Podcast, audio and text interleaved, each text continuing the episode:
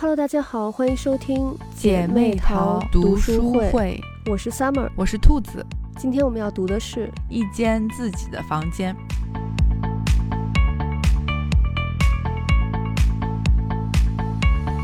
这本书，应该是在女性群体中非常有名的一本书了吧？前几天我还在朋友圈里看到我认识的一个人在读这本书，他给这本书的评价也是挺高的。然后他说，作者传递着能量与期待，温柔又敏锐。但是其实他有一点跟我的想法一样，他说这本书刚开始读会觉得有点云里雾里。真的，我觉得这本书特别的意识流。与其说这是一本书，其实这是伍尔夫在剑桥两个女子学院两篇演讲稿的合集，但是长度呢却堪比一个小长篇。而且因为这本书真的太意识流了，所以刚开始读的时候呢，就有一种我到底在读什么的感觉。嗯，尤其是读完第一部分之后，因为这本书一共有六个部分，读完第一个部分，我就有种我刚才到底读了什么 那种感觉。然后，但是如果你耐着性子继续读下去呢，就会发现这本书其实是一本非常好的女权启蒙读物，尤其它还是写在将近一百年前的时候。嗯，是。其实我是因为你推荐了这个书，我才知道的。我之前没有看过。然后就像你说的，这本书真的太意识流了。我这周因为每一天就是晚上行程比较比较满，我基本上都是睡觉之前打开的。然后真的就是看着看着我就困了，然后周末的时候呢，我就是一起床说，哎呀，我那个要赶紧再看一些。结果真的我起床没多久，看一看看了嗯几十页之后，就又开始觉得困了，因为真的太意识流了。然后，嗯但是就像你说的，就是你要耐着性子看，因为它有很多的观点吧，是融在它这个意识流的过程当中。对。所以你呢，又不能不看他意识流的这些部分，因为如果你不看意识流的部分呢，你可能就会 get 不到他要说的那个点。所以我觉得这本书就是在阅读体验上也是一次全新的体验。没错，但是我觉得真的就是，我觉得每个女生还是要耐着性子把这本书读下去，因为你还是会有一些启发的。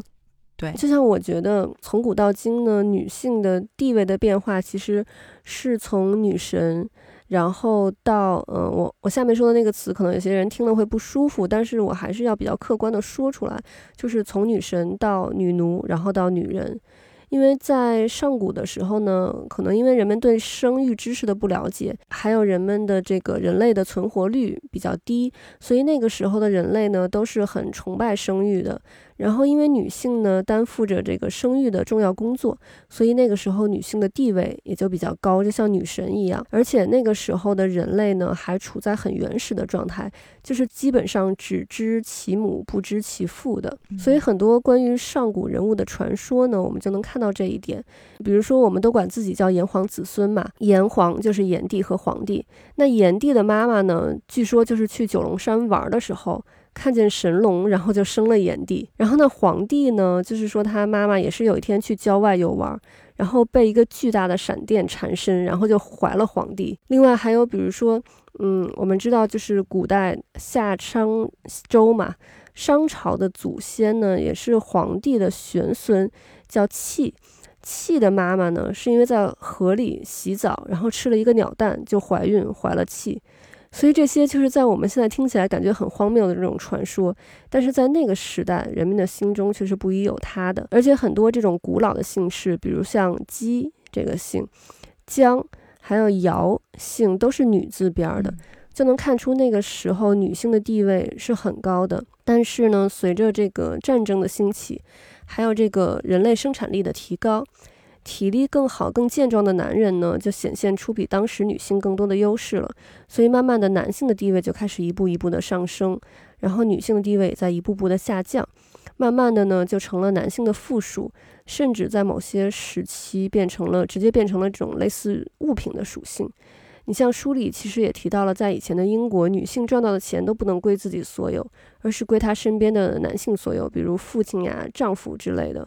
嗯，我记得像有一个呃，我特别喜欢的英剧《唐顿庄园》，他们那个继承也是，就是女性没办法继承，必须得男性继承人才能继承，所以就是才出现了后面那些故事。所以就是随着现代女权运动的兴起呢，我们女生就逐渐有了各项的权利，然后让男性对我们的看法也有了改变，所以呢，我们就终于变成了女人。就是一个，呃，既不是高高在上、遥不可及的女神，也不是卑躬屈膝的女奴，而是一个独立的一个个体。嗯，对，我记得就是我们学历史的时候，呃，我们知道的可能更多的是从父系社会开始，但其实，在父系社会之前。嗯，是先有这个母系社会，嗯，所以其实也是经历了这样的一个过程。呃，包括像很多，嗯，我们看，呃，欧洲的这些，比如像我之前看名画的展览，它其实在对于女性的这个描绘表达上，也是有了这样的一个一个演变，就是像你刚才说的，从这个女神对，然后再再后来是到这样的情况。嗯，所以也是经历了很多很多历史时代的一些演变，嗯，包括就国内的情况来讲，呃，比如说一开始以前只有男生可以去上学呀，然后女人是没有办法去上学的，包括我们有一些地方，呃，女人是不能跟男人在一张桌子上吃饭的，这都是我们知道的有一些这样的事情，但是现在都已经有了改变，不再是这样的情况了，我们都可以。呃，一起去上学，然后在同一张桌子上吃饭。对你这么说，就让我想起我奶奶那个时候吧，还会女扮男装，然后去上学什么的。嗯，因为我奶奶家里头有呃佣人那种嘛，然后她就会让家里的佣人不要管她叫小姐，要叫少爷。她会很喜欢就是做 女扮男装这样的事情，就是其实有点像伍尔夫，因为伍尔夫他其实也有做过女扮男装这样的事情。嗯。对，对我忽然也想到，像梁山伯与祝英台，其实也是，也是因为女扮男装去读书了，然后两个人才会遇见。对，但是我觉得呢，其实现在有些时候，呃，有一些人呢会把女权主义，我觉得说的太过了。我觉得其实女权主义呢，不是要让女人和男人对立起来的。我觉得，呃，女人男人可以是朋友的，是可以并肩同行的。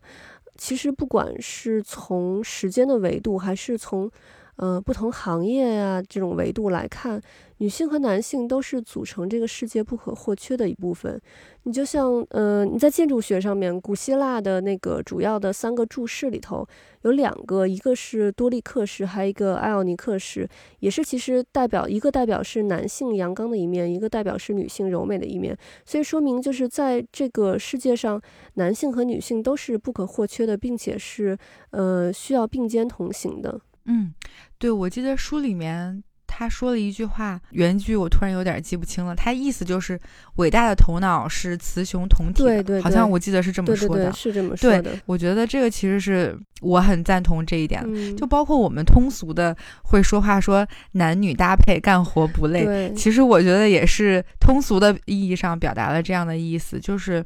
男人和女人其实都是不可或缺的部分。而且他们是平等的，我们就是是可以共生的，不是一个对立的关系。嗯嗯，对，包括像我小的时候，可能有时候会听到一些嗯远房的一些亲戚朋友啊，说可能稍稍有点迷信的那种说法，就是说呃成功的人是。就是你看他的长相是有一点就是男人女相或者是女人男相的，其实就是有点类似于雌雄同体的这个概念。其实他就是我们如果女生只从女生的角度去看这个世界的话，你毕竟会有偏颇。同样，男生只从男生的角度看世界也是会有偏颇。我们只有是从不同的角度，从男生女生两个不同的方面去看这个世界，我们才会看到一个完整的世界。所以这样的人也会更倾向于成功，因为他看的。东西就很全面，嗯，没错没错，是这样子的，就是像你刚才说的，就是既有男性阳刚的一面，又有女性柔美的一面，嗯，对，而且我觉得就像书里说的，真正女权主义者应该是无性别意识的，就是我觉得有的时候有些人越是说什么，就会让人觉得他可能越是在那个方面没有安全感。就比如说，现在好莱坞各种的政治正确，像小美人鱼，还有前一段时间白雪公主官宣的那个主演白雪公主的那个演员，都是让一个深色皮肤的呃演员来演。嗯，其实我觉得，当然你找一个深色皮肤的演员来演没有任何问题。但是白雪公主她为什么叫白雪公主？就是因为她皮肤是像雪一样白。对。所以你找一个深色皮肤的演员来演，我觉得真的嗯有一点夸张。嗯。而且我觉得他们越是这样呢，就越会让人觉得。他们是把深色皮肤的人当成异类的感觉，嗯，因为你看白人男性，他们就从来没有强调过他们的权利，因为他们本身基本上没有遇到过任何歧视啊或者不公平的问题，嗯，所以他们也就是你没有遇到这样的问题，你也不用去强调说我们要呃争权呀、什么平权之类的这种问题，也不会说一部剧里为了平衡呃比例。必须得出现多少的白人男性，才会让大家觉得这部剧体现了公平？所以我觉得，作为女生，我们可以再自信一点。就像书里沃尔夫说的那句话，他说：“我不需要憎恨任何男人，男人伤害不到我；我不需要取悦任何男人，男人什么都给不了我。”嗯，对。所以现在其实有很多女生就说。呃，我们已经不再是女为悦己者容了，嗯，就是我们今天想穿什么呀，然后我想怎么呃化什么妆，打扮成什么样，是因为我喜欢，呃，我开心，我觉得这样好看，而不再仅仅是为了呃取悦男人，对，然后就是他觉得我这样穿好看才怎么样。嗯，包括有时候我们也会，比如说，呃，很讨厌有一些男生，比如会对你指点说啊，你涂这个口红不好看，或者你不应该穿这么短的裙子之类的。嗯，就是我觉得现在女生其实已经，呃，我觉得已经是很懂得要为自己而活了，而不再就是说那么去在意男性观看自己的这个观点。嗯，就包括像。嗯，去年上的电影就是《你好，李焕英》，特别特别的受欢迎。嗯，我当时看了一个这个影评，我觉得他其中有一句话说的特别好，他就是说，他其实是从女性的视角来描写了女生和女生在一起相处的这个情况，就是女生在一起的友谊。像他就是对比了之前《芳华》的那个电影，他其实还是从男性的角度来描写了女性。就是在那个时期、那个年代，呃，女性都是那个样子的。嗯，但是在李焕英的这部电影里面，她就是从女生的视角来描写女生和女生在一起的情况。所以看完之后，你会觉得，对呀，我们女生在一起就是这样的状况，也是很开心的。并且我们也不会说很在意说对方是什么样的身材或者长得好不好看，而不是像传统的那种男性视角来写女生，就是在那个年代就是一定要身材很曼妙，然后情窦初开，想跟呃男生有一些情愫之类，是就不再是这种传统的概念。所以我觉得可能。嗯，也是他为什么去年那么受欢迎的其中一个原因之一。对，没错，我觉得就像书里也说过，在伍尔夫之前的那些女性作家，嗯，比如像简奥斯汀啊，还有那个勃朗特姐妹，她们写的书里面的女性，其实都是通过和男性之间的呃这种交流和关系来显示出女性。但是伍尔夫他写的小说里面的女性。就是是和另外一个女性之间的友谊，这个是在当时前所未有的。而且刚才你说的李焕英呢，也突然让我想到，我之前每天接我儿子从幼儿园回家的路上。都能看到有一个呃老奶奶，大概是八十多岁的样子，然后旁边应该是她的女儿，也是就是看起来就是六十多岁的样子那种，然后两个人每天都会手拉着手在街边走路。当时我看到就特别感动，因为我现在在国外嘛，然后跟我妈妈也好久没见面了，我就。想到我已经很久没有拉着我妈妈的手走路了，就只有咱们小的时候才会这样，嗯，长大了好像就不会这样，嗯。然后我看到那对母女之后呢，我就特别感动，我就说，等我下次就是跟我妈妈见到面之后，我一定也要就是一直拉跟他在一起的时候，一直就拉着他的手走路，嗯。我真的觉得就是像我们女性之间，就是母女之间的这个感情。嗯，和父子之间的感情非常的不一样。嗯，因为嗯，咱们上次读那个山茶文具店的时候，我不是有说到傅雷家书嘛？然后我有跟我老公讨论过，因为傅雷对他儿子小时候特别严厉嘛。我老公其实对我儿子也是有一点严厉的，但是傅雷他写那些信的时候，其实他跟他儿子，就是他里面表达的其实非常的，嗯，非常的热烈。他。就是很明确的跟他儿子表达出了我爱你啊什么之类的这种话，然后但是我老公就说他感觉，嗯，他其实很爱我儿子，但是他就是表达不出来这种，他觉得父子之间就是不是不会像母女之间去很直接，嗯，很很外放的去表达这些感情，父子之间那种感情就是就是那种很深沉的那种的。嗯，我觉得是这样的，就是你看咱们跟妈妈可能有时候还会，比如说拌个嘴啊。或者甚至也有可能是会有激烈的争吵，嗯，但是就是像姐妹一样，就是嗯吵完了，然后第二天两个人还是又和好了，然后就又一块儿对去干别的了。可能这就跟就跟上学的时候，其实男生也不太理解女生之间的友谊是一样，就是哎前一天两个人好像就闹翻脸了，然后第二天两个人又手牵手一起出去了。对，所以就是女生之间确实是。可能就是父子之间确实可能会更深沉一点，嗯。嗯，可能本身女性也是更擅长于表达自己的这个情感和想法。对，而且我也突然想到，因为我在东西方都生活过嘛，然后看了。不同国家的人之后，其实我觉得就是现代中国女性的地位还是挺高的。嗯，因为嗯，我们总觉得就是西方女性应该地位很高，但其实，在很多西方世界里，尤其是这种宗教立国的这些国家，不论是什么教哈，人的思想还是挺传统的，所以嗯，男性的地位也还是挺高的。因为说实话，其实新西兰已经算是女性地位很高的一个国家了。新西兰是全球第一个女性拥有投票权的国家，嗯，在很多女权的方面，其实也是走在很前面的。而且新西兰其实女生的呃人数是比男生要多的，但是我感觉这边的洋人其实家暴的比例还是不低的。而且我也看过不止一个洋人的全职妈妈是。连家里网银的密码都不知道，然后转账呢是要回家问老公才能转的。嗯，但是就是我们中国的呃女生呢，我觉得相比之下，在家里的地位简直就是太高了。我觉得就是不管国内还是还是这边，嗯，我身边的朋友啊，还有我自己看到都是。嗯，先生们或者男朋友都是全心全意的为太太或者女朋友奉献，各种嘘寒问暖呀什么之类的。所以我觉得，就是作为现代中国女性的我们，还是挺幸福的。我觉得，嗯，是这样的，就是包括像嗯韩国和日本，其实女性的地位也也不如像中国的女性的地位这么高。嗯嗯，而且我觉得家人对我们的这个支持。也是很多的，就是它整个整个的这一套这个系统下来，我觉得还是对，在中国确实女生的，我觉得是要更幸福一些。对，我们还是可以做很多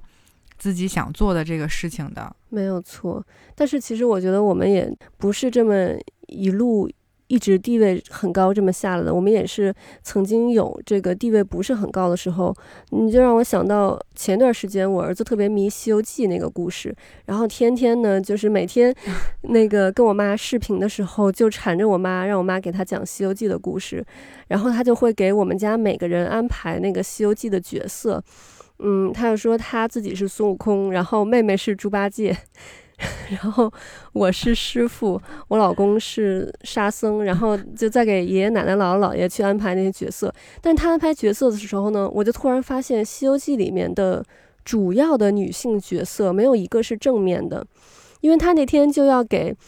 他就要给那个呃奶奶安排角色。他刚开始就说什么白骨精呀，或者什么蜘蛛精。然后我听到我就心里一惊，我说那个你别这么形容奶奶。后来我说，嗯，要不然你说王母娘娘吧。后来一想，王母娘娘好像形象也不是特别的正面，就是也是老是去害孙悟空啊什么的。我就突然发现《西游记》这个呃小说里面。对于主要的女性角角色，基本上都是负面的，没有正面的这种女性角色。嗯嗯，我不知道作者是不是对女性有什么误解。嗯，